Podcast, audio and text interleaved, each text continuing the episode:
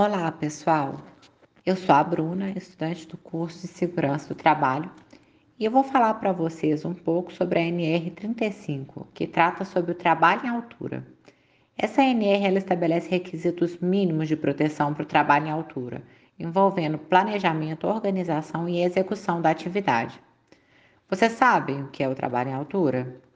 A NR35 ela descreve o trabalho em altura como sendo toda atividade executada acima de 2 metros de altura do nível inferior, onde tem um risco de queda.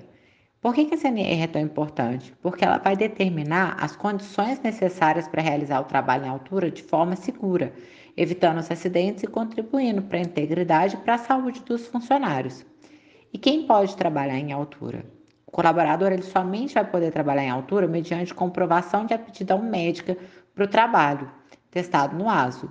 O trabalhador será capacitado para o trabalho em altura quando ele for submetido e aprovado em treinamento teórico e prático, e a carga horária mínima é de 8 horas.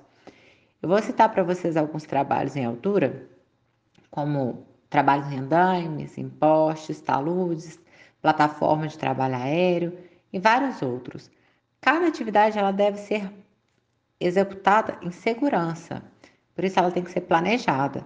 Os pontos de ancoragem, olhares e as linhas de vida, eles devem ser definidos em projeto contemplando no mínimo a capacidade de carga e dispositivo utilizado para a linha de vida e as respectivas instalações.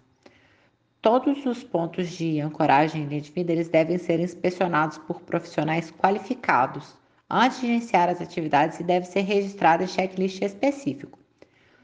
O tipo de sistema de ancoragem ele deve ser contemplado na análise preliminar de risco. O colaborador que manifestar não estar se sentindo bem, ele fica proibido de executar o trabalho em altura até que ele passe por uma avaliação médica e seja liberado. O colaborador ele deve permanecer o tempo inteiro atracado ao sistema de ancoragem é, a locomoção em altura deve ser realizada com um cinto de segurança, alternando os talabartes, para que em nenhum momento o executante fique desatracado dos pontos de ancoragem. As ferramentas também utilizadas no trabalho em altura, elas devem possuir cordão para amarração, e a empresa deve fornecer aos colaboradores que trabalham com o trabalho em altura as bolsas para guardar essas ferramentas manuais e acessórios. Gente, não é permitido durante o trabalho em altura arremessar os materiais e as ferramentas, é, o transporte de pessoa por equipamento de guindar, que não foi projetado para esse fim, fumar, utilizar aparelho celular, adornos em trabalho em altura. É, também fica proibido executar atividade em condições adversas, como chuva, vento forte, descarga atmosférica, e realizar atividade próxima de rede elétrica sem realizar o devido bloqueio da rede por profissional qualificado, né? É, eu citei para você, para vocês aí alguns pontos fortes do trabalho em altura, mas convido vocês a conhecer ainda mais sobre a NR35 e tudo que ela proporciona para garantir uma melhor condição de trabalho. Boa noite.